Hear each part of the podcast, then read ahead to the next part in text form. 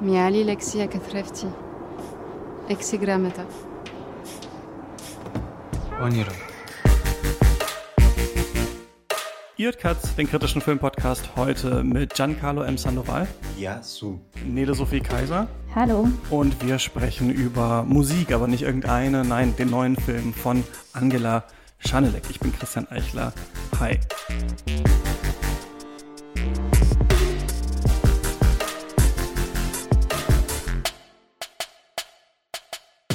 Schön, dass ihr beide da seid, äh, um mit mir über diesen ja sehr komplexen Film zu sprechen. Aber das ist gar nicht der einzige ähm, Grund, warum wir äh, zusammen reden, sondern ihr beide habt gerade einen neuen Filmblog, ein neues Filmblog, eine neue Filmwebsite gegründet namens No, namens no When, die seit äh, heute, wo wir aufnehmen, online ist. Und äh, genau, dann Carlo, wir kennen uns ja schon. Wir haben schon über, worüber haben wir geredet? White Noise von Noah Baumbach. Du hast Parallele eine Mutter. Berlinale Folge hier. Parallele ja. Mutter von genau, Amorova. Parallel ja. Mothers, stimmt, ja. Ja, mhm. und äh, genau, nee, wir kennen uns noch nicht. ja, hallo. Jetzt lernen wir uns kennen. Ähm, wie, wie, wie kam das zu eurer, zu eurer Seite? Wie kam es zu Noven? Also, wir haben uns während der Berlinale kennengelernt, in Arsenal, während der Berlinale Pressevorführungen kennengelernt. Und gleich am Anfang hatten wir schon festgestellt, also hier haben wir eine ähnliche Sensibilität, ein ähnliches Gefühl für Film. Und vielleicht machen wir irgendwas zusammen? Ja, schon. Und da, das hat sich die Idee äh, also entstanden sozusagen. Äh, der Name war ein bisschen komisch, ein bisschen, es dauerte ein bisschen, bis ich das gefunden habe. Und dann noch viele Wochen von äh, Koordinierungen und Koordinierung und äh, ganz viel, ganz viele Gespräche und so. Und ja, also hast du das ähnlich erlebt, Nelle? Bei der Begründung? Ja, auf jeden Fall. Ähm, ich glaube, ja, ich glaube, so der Ausgangspunkt war wirklich, dass wir gemerkt haben, wir haben irgendwie auch einen ähnlichen Filmgeschmack vielleicht oder so einen ähnlichen Zugang ähm, oder finden den gegenseitig irgendwie interessant und dass wir eben auch die Leidenschaft fürs Schreiben haben, fürs kreative Schreiben und ähm, genau das gerne mit Film verbinden äh, wollen würden und auch Lust hatten auf ein Projekt.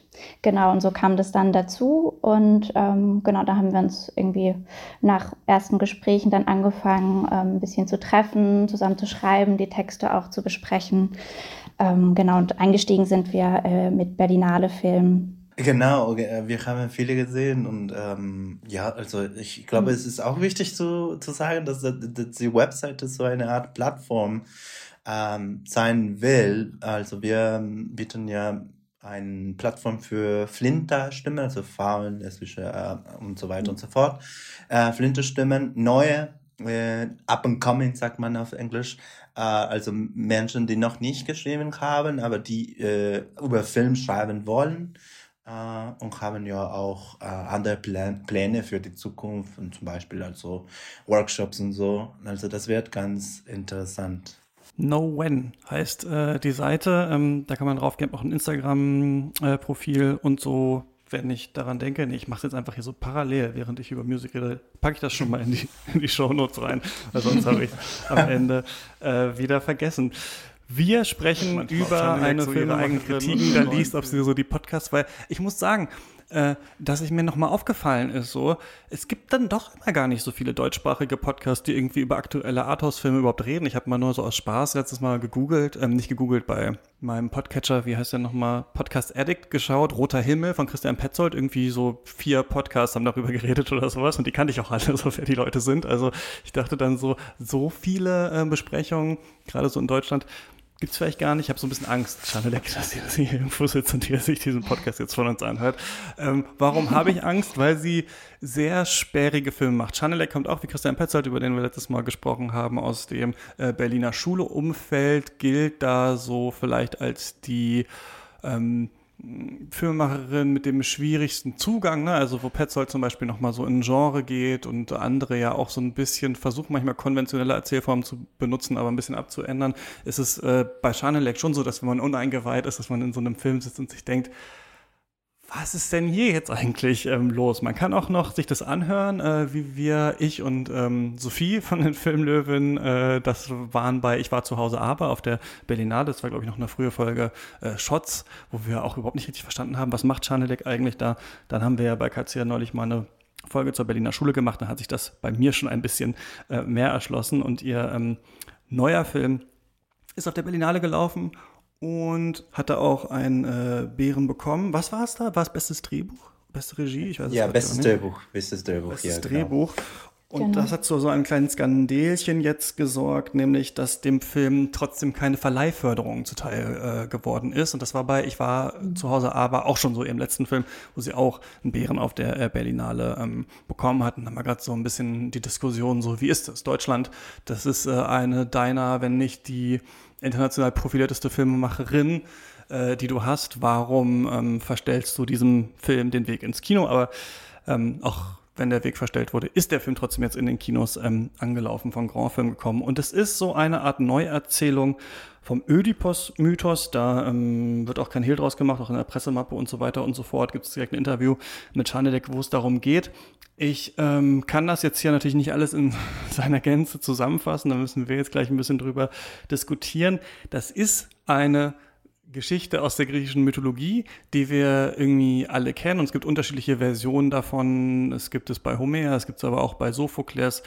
Später wurde der Ödipus-Mythos natürlich aufgegriffen von vielen, Friedrich Nietzsche zum Beispiel, aber auch Freud. Und dann kennen wir diesen Ödipus-Komplex, der daraus kommt. Und darauf haben sie dann Lacan und alle möglichen anderen und auch äh, feministische Psychoanalytikerinnen haben das dann wieder kritisiert. Und die Forschung sagt auch, naja, ob es das wirklich gibt, wissen wir nicht. Aber diese Figur des Ödipus, die äh, kennt man ja. Und es geht einerseits um äh, seinen Vater und seine Mutter. Das ist so diese, ähm, diese berühmte Konstellation, die wir bei Ödipus haben. Sein Vater ist König und er, ähm, er hört vom Orakel von Delphi, dass sein Sohn irgendwann ihn umbringen wird. Deshalb verstoßen sie äh, dieses Kind. Ödipus heißt äh, Klumpfuß übrigens. Er wird von anderen Menschen ähm, aufgezogen und äh, erfährt auch irgendwann, dass er wohl mal seinen Vater töten wird und seine Mutter ähm, heiraten. Und irgendwann trifft er tatsächlich seinen Vater auf einer Weggabelung durch einen, ja, einen Streit, eine Art Unfall tötet er ihn. Und ähm, wird dann ähm, der Sphinx begegnen, also dieses Rätsel der Sphinx, was viele vielleicht auch kennen, welches Tier ne, geht irgendwie auf drei Beinen, zwei Beinen und so weiter. Dieses Ding, das löst er dann. Er schafft es, die Sphinx zu besiegen und dadurch wird er dann äh, König und trifft dann seine Mutter wieder. Iokaste heiratet sie und ähm, irgendwann wird ihnen dann gewahr, dass sie ähm, Mutter und Sohn sind. Und dann gibt es viele verschiedene Arten, wie dieser Mythos sonst erzählt wird. Ähm, zum Beispiel, dass Iokaste sich umbringt und dass Ödipus sich die Augen aussticht. Und Schanelek nimmt das jetzt und ähm, versetzt das in, ja, so das Griechenland vielleicht der jüngeren Vergangenheit. Ähm, wir sehen da einen äh, jungen Mann, Jon, äh, und der ähm, ja, wird auch ausgesetzt. Wir haben sehr so vieldeutige Szenen, die wir am Anfang sehen. Wir sehen schon seinen Vater und wahrscheinlich soll das seine Mutter sein. Wir sehen, wie er von einem Krankenwagen abgeholt wird. Dann gibt es einen Zeitsprung. Er ist mittlerweile schon ein junger Erwachsener. Er trifft auf einen anderen Mann, der eigentlich fast gleich alt ist wie er. Da gibt es so eine homoerotische Annäherung eigentlich und dann aber auch diesen Mord und dann äh, ja, lernt er im Gefängnis seine neue äh, Frau kennen, die kriegen auch ein Kind und äh, sie erfährt dann aber irgendwann, wer das eigentlich ist. Äh, sie bringt sich um und dann haben wir noch eine, ja, also dann wechselt der Film, wie wir das bei Chanel, glaube ich, oft kennen. Ich muss mal Luft holen hier nach diesen ganzen Erzählungen.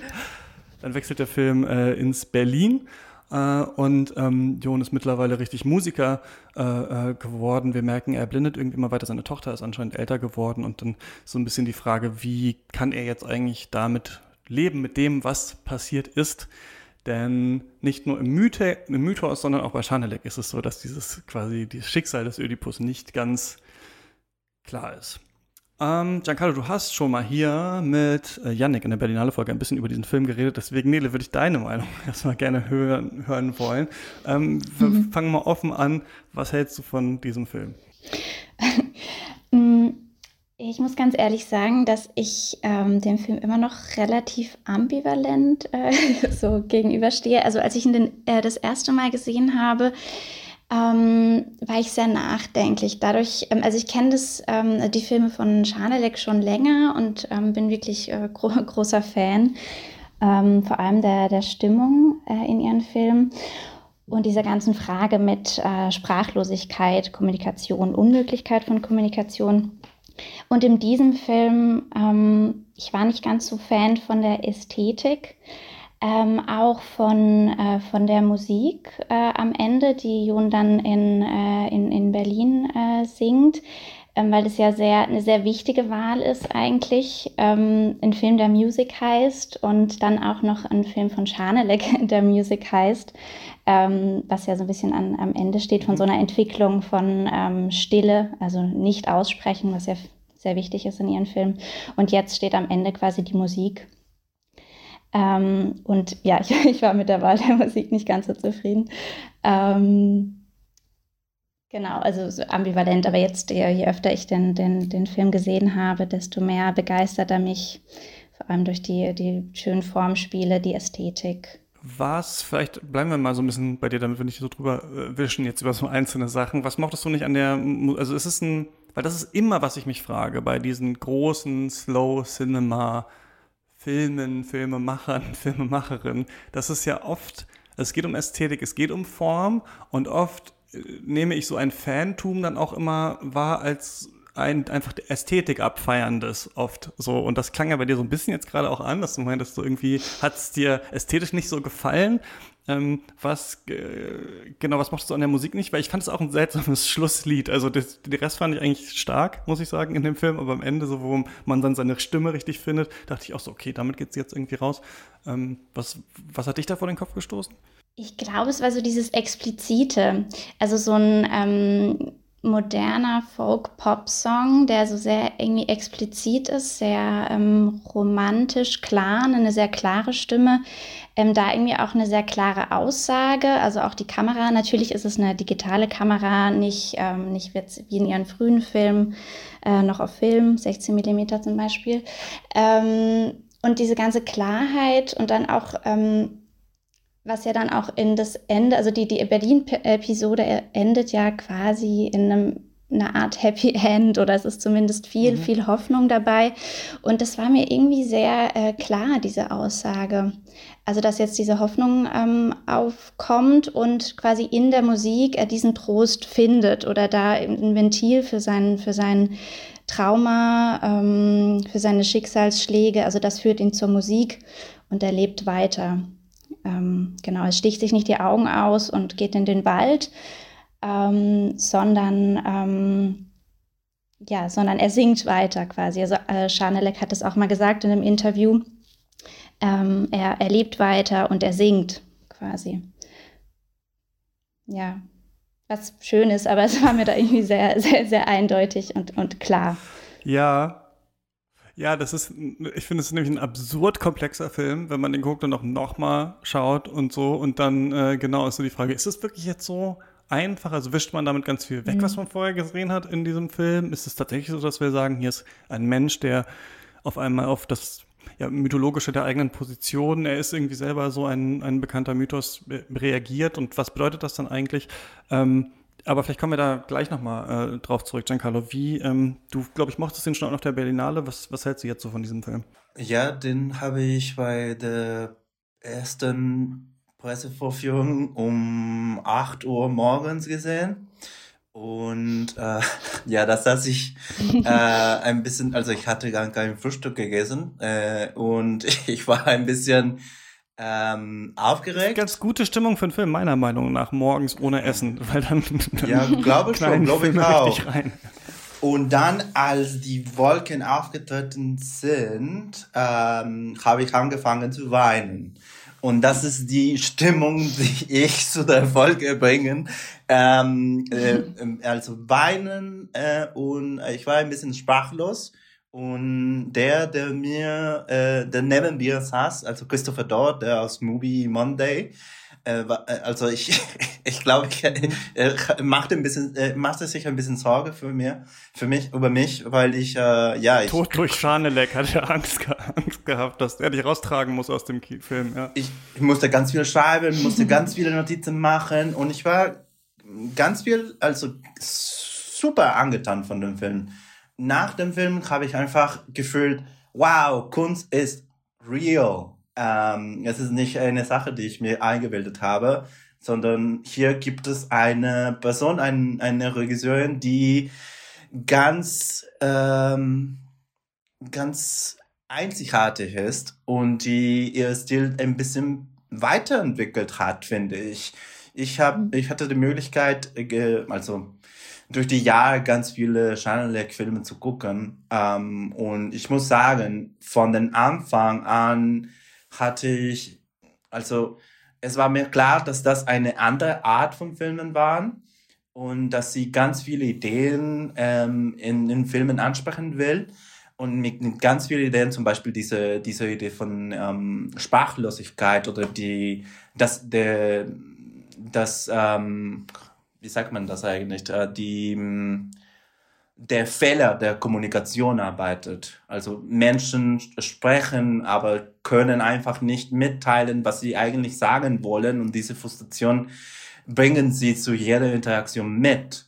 Und die ersten Filme, die ich gesehen habe, waren, also zum Beispiel, ähm, ich, ähm, ich bin über den Sommer in Berlin geblieben und äh, mein langsames Leben singt dadurch äh, charakterisiert, dass die Figuren ganz viel sprechen. Ganz, ganz viel sprechen und nicht aufhören zu reden äh, und äh, können. Und dann spätestens mit Marseille, glaube ich, und dann Nachmittag, hat sich das ein bisschen geändert. Ähm, die Form hat sich ein bisschen geändert. Und mit den beiden ähm, die letzten zwei beiden mit äh, Ich war zu Hause aber und äh, Der tauchhafte Weg hat sich das nochmal geändert. Also viel, viel, ähm, wie sagt man das eigentlich? Ähm, die, der Einfluss von Godard und von Robert Bresson ist ganz, ganz ähm, deutlich zu merken, finde ich.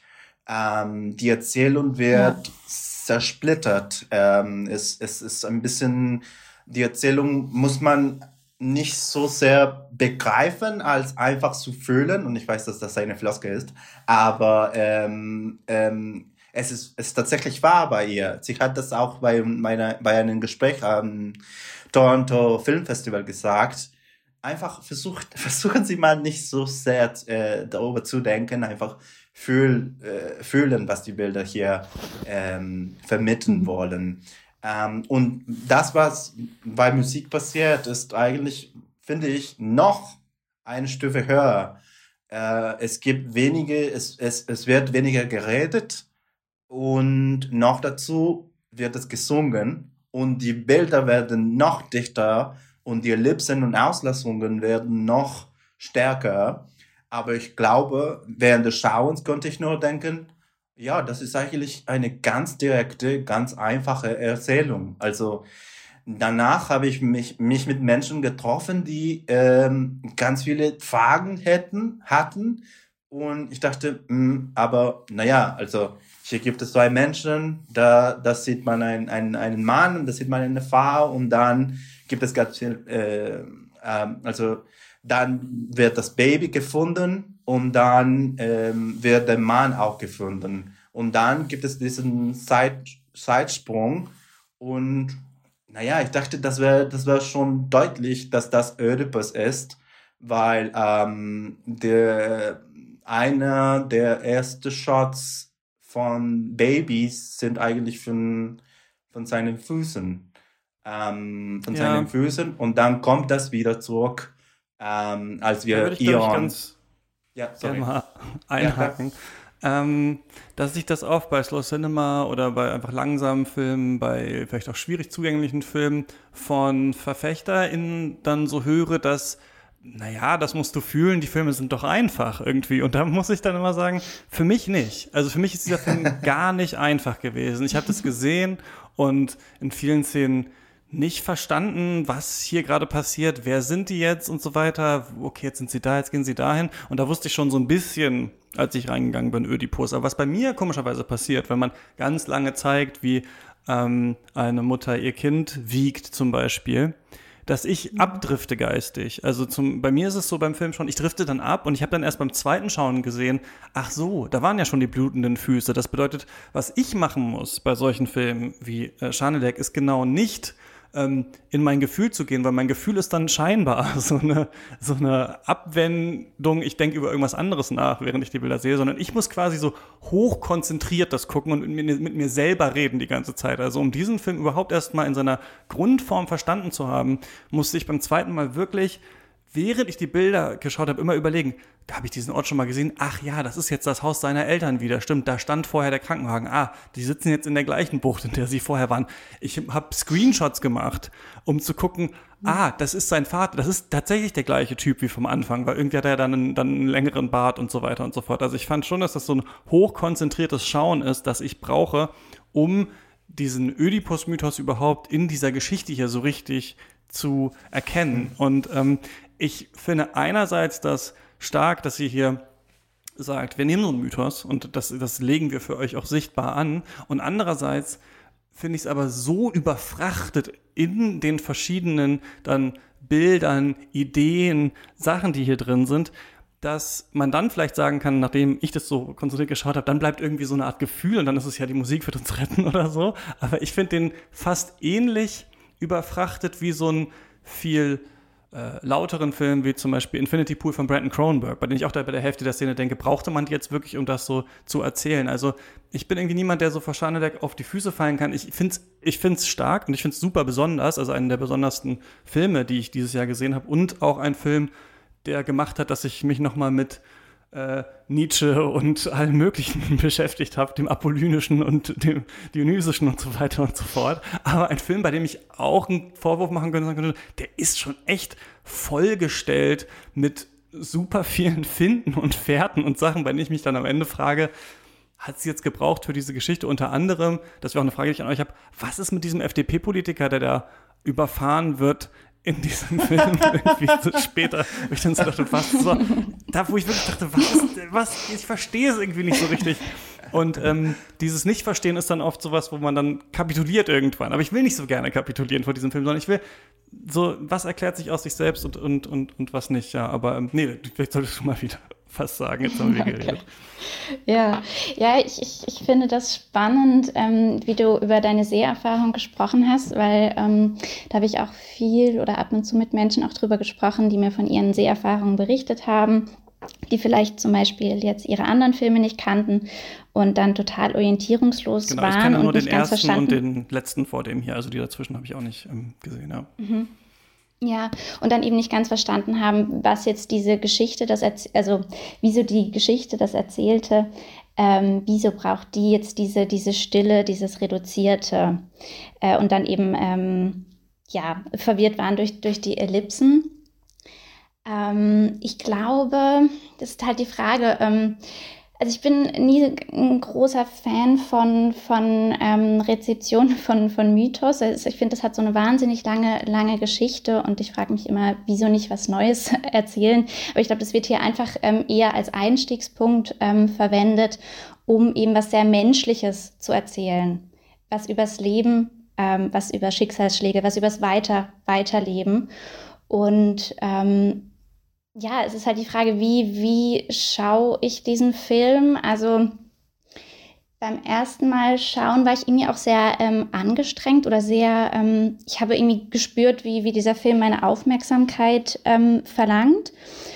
Und ähm, erst bei späteren Malen, ähm, also beim späteren Schauen, beim ja, Wiederschauen, ähm, konnte ich dann wirklich sehr die, die Ästhetik auch genießen.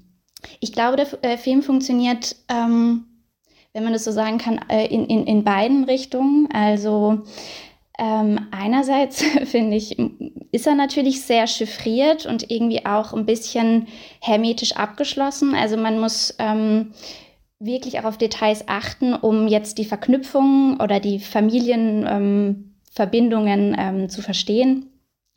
Äh, andererseits finde ich, muss man auch den Mythos jetzt nicht unbedingt so genau kennen, um den Film irgendwie zu verstehen oder zu spüren. Ähm, ja, und, und interessant ist halt, wie, wie die Erzählung äh, funktioniert. Also ich finde sehr assoziativ. Ähm, also es wird viel ähm, irgendwie auch erklärt über oder Verknüpfungen werden gemacht durch, äh, durch visuelle Assoziationen, also kleine Details, wie zum Beispiel die genau die wunden Füße des kleinen, ähm, also des, des Babys. Und dann gibt es eben diesen, der, der nächste Shot, äh, in dem es dann, ähm, sieht man dann die Füße eben des, des, ähm, des ähm, ja, Herangewachsenen und ähm, kann sich so dann eben die, die, ähm, genau die Geschichte erklären. Und das ist eben sehr, sehr, sehr assoziativ, was eben ungewöhnlich ist für ein narratives Kino ähm, was natürlich auch irgendwie so ein bisschen auch in die Irre führen kann, ähm, weil man ja dann auch, weil die, na, durch solche Ellipsen entsteht ja auch äh, Doppeldeutigkeit oder durch Assoziationen entsteht auch Doppeldeutigkeit und ähm, oftmals ist man dann, glaube ich, auch ähm, gewillt oder irgendwie will man dann mehr interpretieren und verschließt dann vielleicht auch die Augen, weil man es zu sehr ähm, theoretisiert, auch ähm, ihre Filme. Ähm, ja, aber das Gefühl ist ja da im, im Spiel auch. Ja, das stimmt. Und ähm, beim, beim Wiederholten Schauen habe ich festgestellt, dass, ähm, also ich habe den Film ein paar Mal mit anderen Menschen geschaut und ähm, bei mein erstes Mal mit meiner Partnerin hat sie mir gesagt, mm, ich habe den nicht verstanden, äh, aber die Bilder waren sehr schön und ich fragte, fragte sie, äh, aber weißt du, dass das, äh, also das ist, äh, also wir hatten ein Gespräch, 20 Minuten und sie war so super verwehrt und dann am Ende hat es sich herausgestellt, dass sie nicht gelesen hat, dass das ein, eine Oedipus-Adaptierung war. Und es war so, hä, oh, oh, okay, ah, okay, dann jetzt muss ich den Film nochmal schauen. Und ja, es ist, es ist, es ist sehr, sehr interessant. Also diese Seherfahrungen sind, sind, glaube ich, die besten. Also wenn man, wenn man halt nichts über den Film weiß, nichts über den Film, die, die Filmemacherin.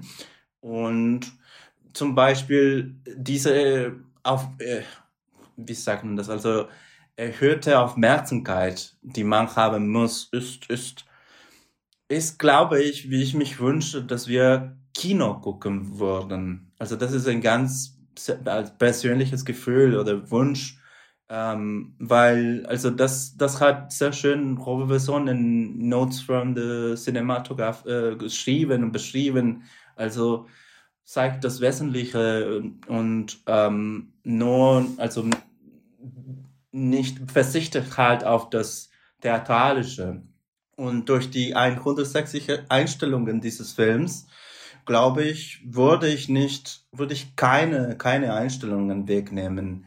Es ist ähm, von der Ästhetik her, also diese zweidimensionellen Bilder, die da, also die, die Menschen gehen halt sehr selten ähm, in geradeaus, in Richtung geradeaus, sondern bewegen sich von links nach rechts, von links nach rechts und dann gucken sie unter oder oben. Das, das ist das ist eine sehr aufwendige Ästhetik. Ähm, das, äh, ich glaube, das war nicht äh, mit, ähm, mit Film gedreht, sondern digital.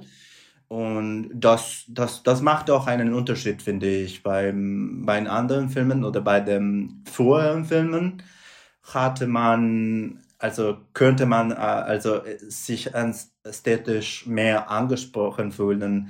Ähm, bei diesem ist es, glaube ich, eine, eine Reduktion, aber auch eine Entzykologisierung. Also es ist gut, dass wir auch ähm, darüber nachdenken, dass Oedipus ist das Prototyp von jeder Geschichte und die Psychoanalyse sagte, also das ist die Kritik von Deleuze und Guattari, dass, das, dass die, das, das Oedipus-Komplex und Oedipus ist immer dabei, bei jeder Erzählung, bei jeder Akt äh, der Analyse und so. Und wie, wie, wie, erzählst, wie erzählt man das eigentlich? Wie, wie kann man das machen, ohne das, ohne das äh, Theatralische hervorzubringen? Und das, glaube ich, hat sie ganz schön, ähm, ganz schön geschafft, weil die Bilder sprechen ja, stehen ja für sich.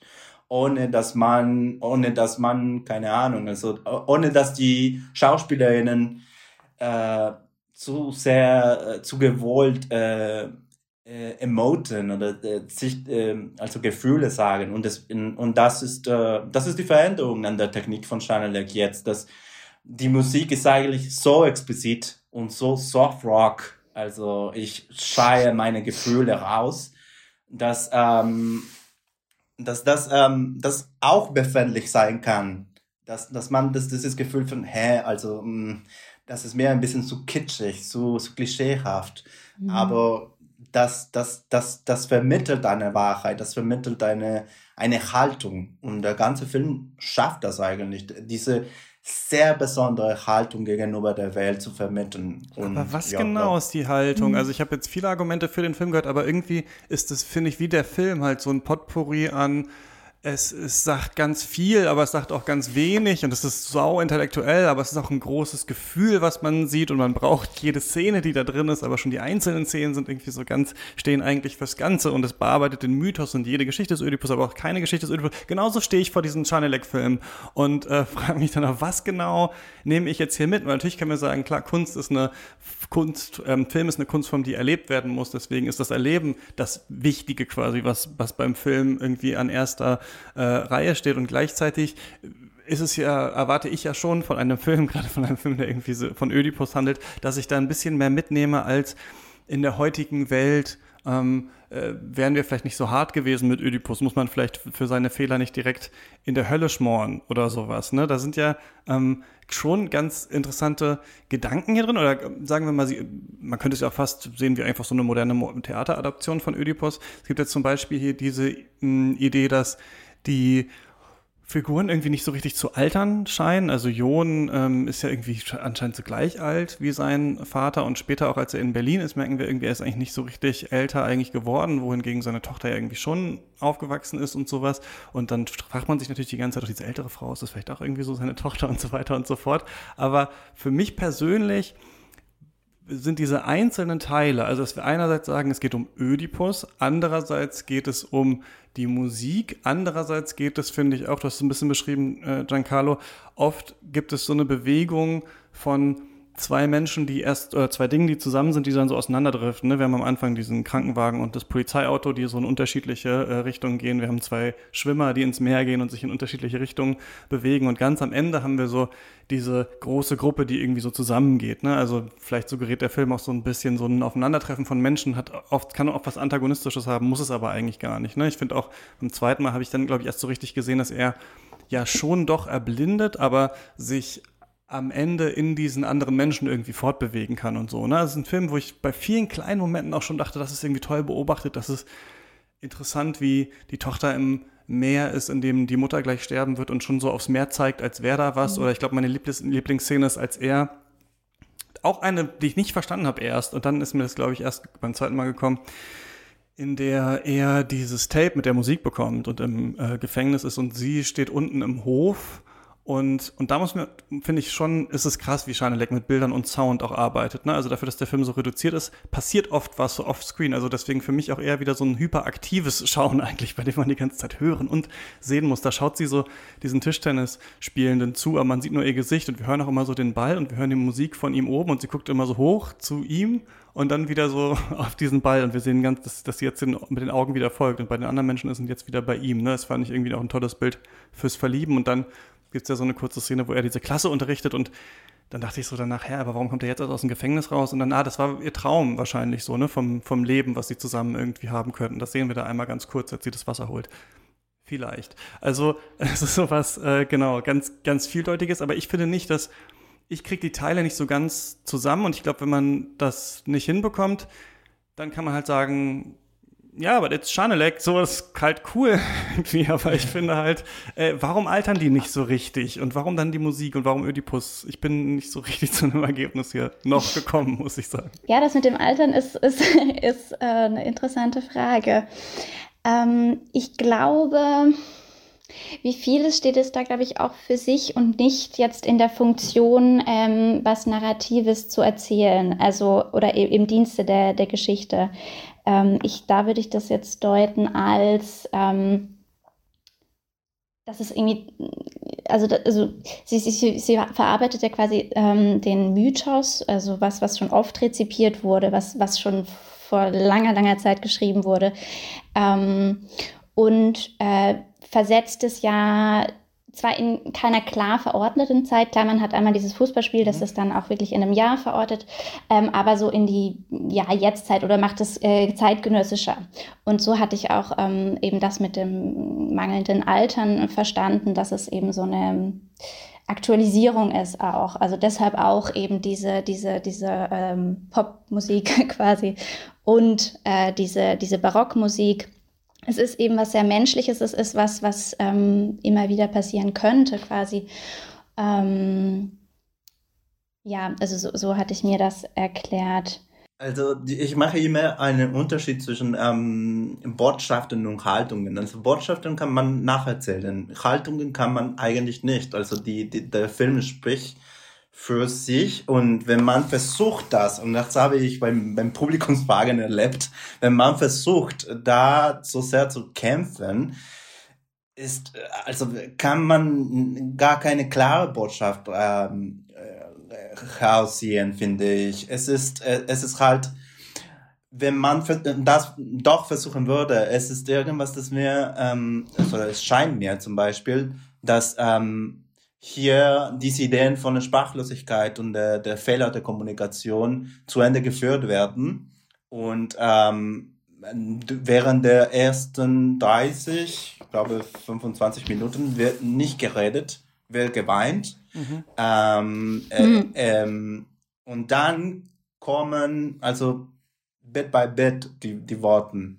Und was passiert, wenn, wenn man sich, wenn man versucht, sich zu verbinden auf dieser sprachlichen Ebene? Naja, da, da ruft Ero äh, den Eltern, die Eltern von Lucian, Lucian an und, und, und ähm, findet heraus, dass der tot ist und dass wahrscheinlich äh, John, äh, Eon eben getötet hat. Und das, das, das ist, glaube ich, was am Ende diese Sprache ist, diese Sprache ist ein mhm. Fehler und die, die Akt der Kommunikation, der Akt der Kommunikation ist ein Fehler und davor hat Ion gar keine Worte und wenn er die, die Musik herausfindet, also findet, wenn, wenn ihr, Iro ihm die Musik gibt, ist das seine Sprache? Ist das der Moment, wo eigentlich sagt er, hm, eigentlich könnte, könnte ich meine, mein Trauma, mein Tra Trauma nicht so sehr gut an, mit Worten psychoanalysieren oder mhm. verarbeiten. Ich muss halt singen. Ich muss, muss halt sing, singen, um, um das Ganze zu, ein bisschen zu, zu verarbeiten. Das, das macht er sehr, sehr explizit, aber das ist Iro, die, mhm. die, die im, die in dieser, mhm. dieser neuen sozusagen Sprache gibt. Ähm, und ja, das, hm. das, das, nenne, das nenne ich eine Haltung gegenüber der Welt. Und das ist nicht, das ist keine Wortschaft. Also Schanelek sagt nicht, naja, vielleicht müssen wir weniger reden, äh, oder vielleicht auch, aber ähm, sagt sich hauptsächlich, also diese Haltung gegenüber der Welt müssen wir, könnten wir ähm, ähm, eigentlich kommunizieren miteinander. Und ja, hm. Ja, sehr, sehr interessant. Also ich finde auch in diesem Film ähm, steht eben dieses, ähm, ja, dieses typische, vielleicht das typischste ähm, Motiv, Thema, also der Sprachlosigkeit und der Endlichkeit von Sprache ähm, oder Fehlerhaftigkeit von Sprache nochmal in einem anderen Kontext. Also wie Carlo jetzt auch gerade meinte, dass eben so ein Trauma, ähm, so viele Schicksalsschläge ähm, das, das lässt sich eigentlich gar nicht in Worte fassen. Also wie, wie kann man diesen Schmerz ähm, oder diese Ironie des Schicksals, wie kann man das in Worte fassen? Ähm, und ich glaube, dass das, das wird ja auch versucht, also wie braucht diese Geschichte überhaupt Worte oder ähm, genau, kann ich die eben mehr, mehr über Bilder, äh, Bilder erzählen? Ähm, und ich finde, das liegt halt auch sehr in diesem, in dieser Art des Spiels, also in dieser, in dieser Minimalisierung, in dieser Reduktion. Ähm, also es ist ja, ja, äh, auf keinen Fall expressiv, aber trotzdem liegt so viel, so viel darin. Also in diesen Blicken natürlich viel auch ambivalente Gefühle, aber ähm, ich würde fast sagen, teilweise gibt es in den Blicken auch so kleine Begegnungen, äh, so Momente des Verstehens, beispielsweise ähm, mit äh, Jon äh, und ähm, dieser Freundin, die niemals äh, benannt wird im Film. Ähm, also sie, sie rennt vor äh, ins Meer, ähm, schnellen Schrittes, äh, ganz, ganz leicht und, und er ähm, und er läuft ähm, sehr mühsam eben hinterher, er hat Mühen, ne, hat, hat Wunden an den Füßen, ähm, scheint auch allgemein irgendwie mehr ein feinfühliger Mensch zu sein, ein nachdenklicher Mensch. Ähm, und sie schaut zurück, also die anderen beiden Freunde folgen ihr, sie schaut zurück und er ähm, schaut ihr in die Augen und das ist so ein ganz tiefer Blick ähm, des Verstehens. Also sie ist, ähm, na, sie hat irgendwie Mitleid, ist ein bisschen enttäuscht, er kommt nicht mit. Es ist nicht nur das, aber ähm, ja, und er schaut auf den Boden und kehrt um. Also er ist irgendwie auch ein Charakter, der, ähm, der nicht so ganz im Leben steht, beziehungsweise irgendwie auch immer vom Leben irgendwie überrollt wird. Ähm, oder halt auch ja gewissermaßen gehandicapt ist und ähm, und ich finde das liegt eben viel auch in dem Spiel allgemein also so eine so eine so, ein, so eine Art Stillstand oder immer diese diese Anspannung vor ähm, auch in der Körpersprache vor ähm, bevor etwas passiert. Also das liegt auch allgemein in der Stimmung beispielsweise ähm, äh, nachdem ähm, nachdem eben der Vater äh, stirbt ähm, und die, also die beiden Freunde herkommen. Also hat, finde ich, so was sehr Theatralisches, was sehr Dramatisches. Und äh, sie stehen dann so und es wird so leicht von unten, unten gefilmt. Und diese Anspannung im Körper, ähm, ja, ist irgendwie wie so nicht handeln können oder von dem, von dem Schicksal irgendwie, ähm, von dem Leben einfach überfordert zu sein. Ähm, und eben nicht handeln zu können, nicht sprechen zu können und auch nicht sprechen zu wollen. Also Schanelek hat es auch mal so gesagt, wenn ich mich richtig erinnere, in dem äh, letztens bei dem QA im FSK-Kino. Ähm, also was macht das mit dem Körper, beziehungsweise es verändert einen Körper, nicht sprechen zu wollen. Ähm, und das finde ich ähm, super spannend, auch in dem Kontext dieses Films ähm, dass es nicht nur eben das, die Fehlerhaftigkeit der Sprache ist, sondern dass es auch in diesem, in diesem Kontext ähm, des Traumas steht und vielleicht des, ähm, ja, einfach des Traumatisiertseins auch. Ja, ich wollte noch ganz kurz erwähnen, dass das, dass die Methode, dass sie, die sie da verwendet, also für so, so mit Dauer zum Beispiel, also die Arbeit mit Dauer und die Arbeit mit ähm, Montage, die sie verwendet im Film, ist, also da würde ich mal aufpassen. Es ist, äh, ist tatsächlich sehr interessant, wenn, der, wenn die erste Montage vorkommt, dieses, mit diesem Song, ähm, wie heißt das eigentlich? Äh, das ist das Vivaldi, glaube ich. Ähm, wo da wo John Ion in in Kanast sitzt und äh, mhm. Iro äh, im beobachtet.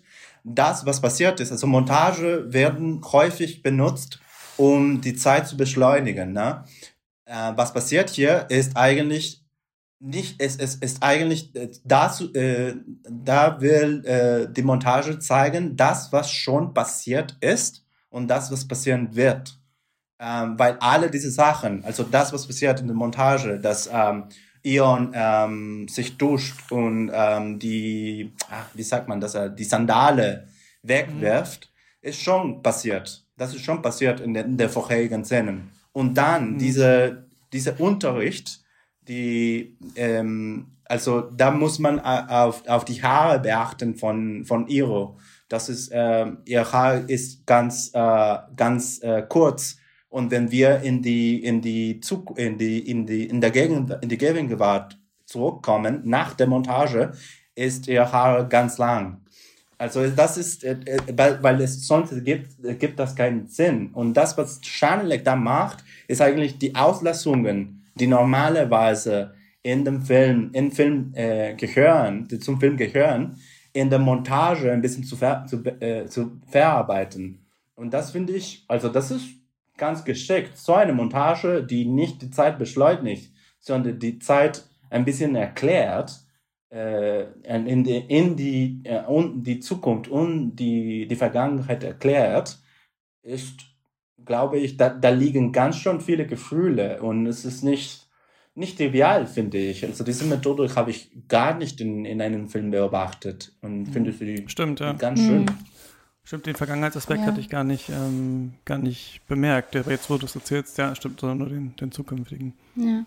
Genau zu, ähm, du hast gerade erwähnt, Giancarlo, ähm, dass ähm, eben in der Montage irgendwie auch Zeit ähm, erklärt wird. Ähm, und spannend ist es ja, es gibt auch so ein kleines, ähm, kleines äh, formales ähm, Motiv, was immer wieder auch auftaucht. Ähm, beispielsweise als der Vater aus, aus dem ähm, Auto aussteigt, also vor, vor diesem oder während diesem Überfall und äh, an dem Auto vorbeiläuft, also aus dem Bild heraus, ähm, hat man dann die, die Reflexion von seinem Körper, der dann sich in die andere Richtung bewegt, also in der, in der Scheibe des, des Autos. Und man hat das sehr oft, ähm, genau dieses Mittel.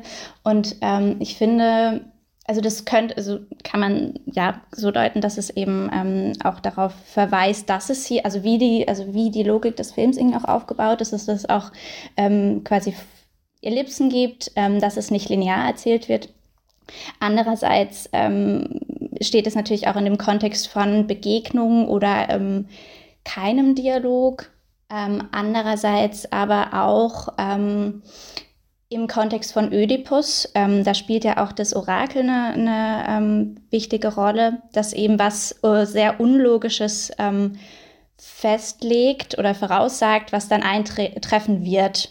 Und der Mensch kann sich quasi nicht äh, daraus Mhm. ähm, befreien, so sehr er es auch versucht. Also, ähm, also äh, Ödipus versucht das ja, ähm, oder beziehungsweise die Eltern, die ihn dann aussetzen. Auch er, als er dann später davon erfährt, ähm, versucht er das ja ähm, mit allen Mitteln zu vermeiden, ähm, versucht sich ja gewissermaßen in die andere Richtung zu bewegen, aber bewegt sich genau in diese Richtung, die eben vorgegeben ist und kann sich eben nicht aus diesem, genau, aus diesem Muster lösen. Und ähm, das finde ich auch super spannend auf der ähm, formalen Ebene, dass diese Mittel immer wieder auftauchen. Also diese, genau, du hattest vorhin auch schon erwähnt, ähm, Christian, also mit diesen Autos, die auch erst zusammen hochfahren und sich dann trennen. Oder der Vater ganz am Anfang ähm, er trägt ähm, Iro auf, seinen Arm runter, ähm, läuft dann aber alleine wieder hoch. Ähm, genau solche Mittel. Ja.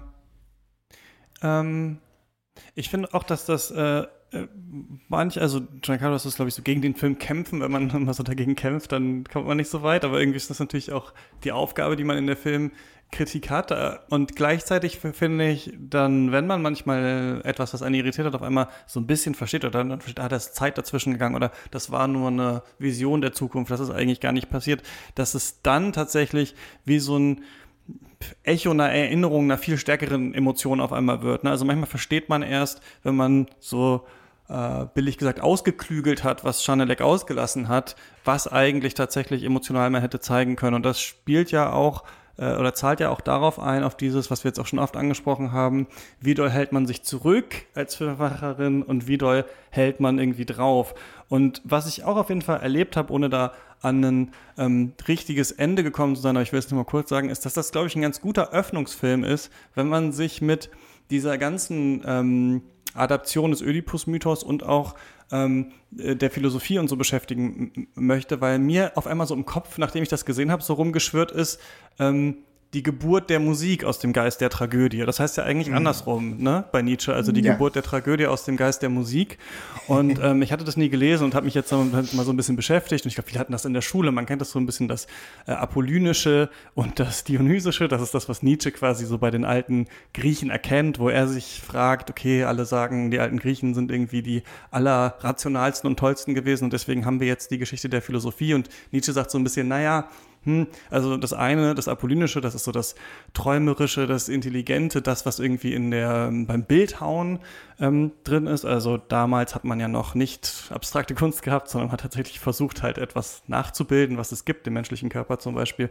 Und dann gibt es aber auch noch, was unterschlagen wird, sagt der Nietzsche, das Dionysische, so dieses, das ähm, Saufgelage, das sich als Individuum so unterordnen unter die ganzen Menschen, irgendwie diese ganze Sache. Und er sagt halt dann, und da kommt er, glaube ich, von Schopenhauer, dass ähm, die Musik die höchste Kunst da ist, ne, beim Dionysischen, bei dem, was irgendwie uns mit der Welt so resonieren lässt, was nicht diesen rationalen Aspekt eigentlich hat und sagt dann da auch in diesem Buch, dass die Tragödie quasi das so brillant war, weil sie das beides zusammengebracht hat. Am Anfang die Musik mit dem Chor, aber dann das Dionysische in dem Schauspiel und dem Text und so weiter und so fort.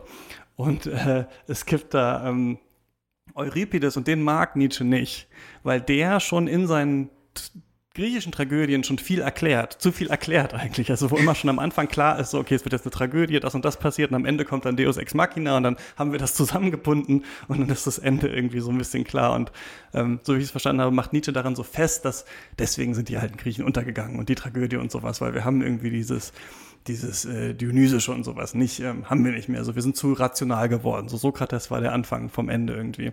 Und es ist interessant, ohne zu sagen, das ist jetzt genau ein Film darüber. Es ist interessant, sich halt anzugucken, was Schanelek jetzt macht, wo sie halt, sie kommt von der Tragödie und das Ende ist jetzt die Musik, diese reine Kunstform. Aber der Film ist ja was ganz anderes, als die Tragödie damals gewesen ist. Ne? Mit diesem Nietzsche-Buch ist es ja so, dass er damals, weil er mit dem auch ja befreundet war, so sagt, ähm, äh, Richard Wagner ist jetzt der, der bringt die Tragödie wieder zurück. Ne? Das ist jetzt der, da haben wir wieder das Gesamtkunstwerk und so weiter. Und man könnte ja sagen, ja, der Film ist ja das Gesamtkunstwerk heutzutage, da haben wir ja die ganzen Sachen, aber man, aber Schanelek ist halt, und das ist wahrscheinlich so ein bisschen vielleicht der Witz oder auch auf ihr Film machen zu deuten, für sie ist wahrscheinlich, wie sie Film macht, ist wahrscheinlich das, was die Musik eigentlich so ist. Ne? Also es ist so dieses reduzierte, dieses harte, das, wo aber wir am Ende vielleicht stärker mit der Welt resonieren. Damit hatte ich mich auch noch ein bisschen beschäftigt, aber ihr seht, es hat kein richtiges, keinen richtigen Endpunkt. Aber ich finde das, ich fand das interessant, weil das für mich ein Grund war, mich damit zu beschäftigen. Und auch Nietzsche schreibt über Ödipus und so weiter, aber ähm, damit muss man sich jetzt vielleicht nicht, vielleicht nicht beschäftigen. Aber ich fand noch einmal interessant, diese Sache, die wir heute oft haben und die auch im Gespräch ja durchkommt. Soll sich ein Film mehr erklären? Brauchen wir mehr klare Hinweise? Oder muss das verstellt sein und so sich aus sich selbst entwickeln, ist was, was schon alt ist, ne? Also was schon äh, lange in der Menschheitsgeschichte die Frage ist, wie man das eigentlich, ähm, wie man das umsetzt, ja. Ja, also auf jeden Fall ähm, ist das auch was, was tatsächlich doch ähm, auch eine Rolle oder ja auch sehr zentral ist ne, bei, bei Schanelek, also diese Frage von Künstlichkeit und ähm, Reellem. Sie ist ja natürlich auch von der Nouvelle Vague äh, beeinflusst, was sich ja zum Beispiel auch in ihren filmischen Mitteln äh, äußert, zum Beispiel, ähm, dass sie nur natürliches Licht verwendet oder danach strebt. Das sieht man vor allem in den frühen Filmen, dass es manchmal wirklich sehr, sehr dunkel ist. Ähm, und eben an realen Orten ähm, auch filmen will ähm, was sie ja auch nicht so an Theater mag zum Beispiel, also dieser künstlich kreierte Raum. Andererseits ähm, wird es ja dann aber äh, kombiniert mit was sehr Künstlichem, also so einer sehr, sehr starken Stilisierung äh, von einem äh, festen Text. Äh, man könnte ja sagen, oder oft wird ja gesagt, so spricht ja kein Mensch. Ähm, das würde ich gar nicht so arg behaupten. Also, ähm, aber ähm, was ich jetzt damit sagen wollte, ist, dass es ja so ein ganz interessantes äh, Ineinandergreifen ist von Künstlichkeit und ähm, Reellem, was sich zum Beispiel auch exemplarisch ähm, sehr gut pointiert zeigt, in, zum Beispiel in dem vorigen Film, ähm, Ich war zu Hause aber, da gibt es eine Szene, eine Unterhaltung von dem Charakter von Maren Eggert und, ähm, und Dane Comlian, ähm, also eine Unterhaltung von einer, ähm, einer Lehrerin und, ähm, und einem Regisseur. Und ähm, da geht es eben darum, und genau dann, als die äh, Schauspielerin Maren Eggert dann sagt, ähm, ja, also das geht für sie gar nicht so eine Verbindung von, ähm, von realen Personen, die wirklich krank sind. Also das war in dem einen Film so, von dem die Rede ist, und von Schauspielern, die das nur imitieren, geht für sie gar nicht. Und in diesem Moment fährt eben ein, ein Auto vorbei und lässt eben den Dialog total verschwinden. Ähm, also es ist eben diese, genau dieses Ineinandergreifen von Künstlichkeit und ähm, ja, reellem also kulturwissenschaftlich und philosophisch gibt es ganz viel äh, in Musik also zu finden, finde ich. Also aber lass uns nicht darüber reden, weil dann sind wir hier für vier Stunden, glaube ich. Äh, mm. Aber Freud, Wittgenstein, Deleuze und Guattari, alle haben alle zusammen und da findet sich in Musik auch ein bisschen wieder. Aber ich wollte, ähm, ich wollte eigentlich sagen, also am Ende ist dieser Film für mich nicht, nicht, also nicht eine reine intellektuelle Erfahrung. Und das, das kann ich nicht sagen. Und das, das hat mich ein bisschen geärgert über die Kritik. Es ist, da stehen eigentlich in der Kritik und in den Rezensionen, da stehen Warnungen. Also das steht, äh, man begreift kaum, äh, kaum die Handlung, aber wenn man sich auf die schönen Bilder zulässt und das ist, das sind ganzen Paragraphen, die nur Warnungen haben. Es ist als ob also das Publikum so blöd wäre, alles zu verstehen oder einfach nicht die Bilder gucken könnte, dass, äh, dass man das sowas schreibt und für mich war es das eine ganz persönliche, ja, intellektuelle auch, aber persönliche Seherfahrung. So, es, es, es gibt kein, kein, kein Mal, wo ich im Kino saß und nicht geweint habe. Es ist, also ich habe zum Klarstellen, ich habe meinen, meinen Vater nicht getötet oder meine Mama geschwängert, ähm, aber es ist, ähm, Dann kann man ja den Film gar nicht verstehen. ja, also es, es war, es war sehr, sehr persönlich und sehr, sehr schön, sehr schön, den zu gucken. Und ähm, ich wollte mhm. einfach nur ähm, ein Zitat von Ich bin den Sommer über in Berlin geblieben ähm, vorlesen, wenn ich das kann. Ähm, mhm. Und zwar, das sagt Shanelek, die eine Figur im Film spielt. Ich möchte, dass man sich erinnert wie an eine Musik. Manchmal hat man eine Melodie im Kopf, aber man kann sie nicht singen. Man erinnert sich an alles andere, an den Augenblick, an den man sie gehört hat, an jemanden, der dabei war oder ein, an ein Gefühl, das sie hervorgerufen hat. Aber man findet die Töne nicht mehr und man kann sich nicht erklären, warum es nicht funktioniert.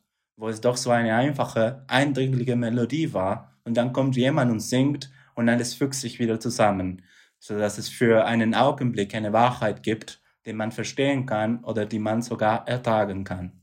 Das fand ich im Film. Und deswegen, ja, ist äh, ein ganz besonderer Film für mich.